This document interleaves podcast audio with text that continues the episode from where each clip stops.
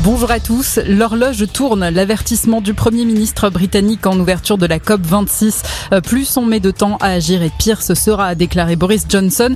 Euh, plus de 120 dirigeants du monde entier sont réunis à Glasgow, en Écosse, pour tenter de s'entendre sur les mesures à mettre en place pour limiter le réchauffement climatique.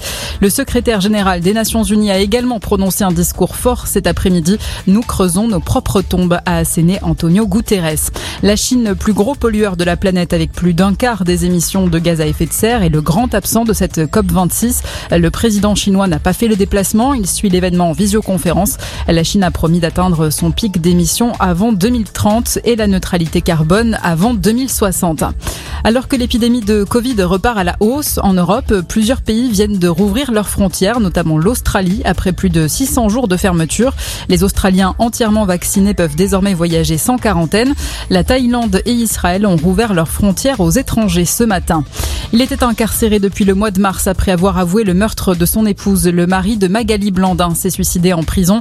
Jérôme Gaillard avait entamé depuis le 13 octobre une grève de la faim, précise le procureur de la République. Il avait avoué aux enquêteurs avoir tué sa femme à coups de batte de baseball avant de l'enterrer dans un bois près de Rennes. Pour éviter de nouveaux débordements, le ministère de l'Intérieur interdit la venue des supporters de la Lazio au stade Vélodrome.